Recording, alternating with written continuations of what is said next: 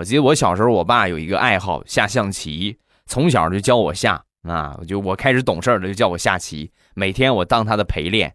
小孩呢，能斗得过大人吗？不能斗得过呀，顶多也就是走走棋儿，会走棋儿，走不错就不错了。然后每次都是他赢啊。后来呢，岁数越来越大，上初中之后啊，平时课间经常和同学们也下象棋，我这个棋艺呀，可以说是突飞猛进。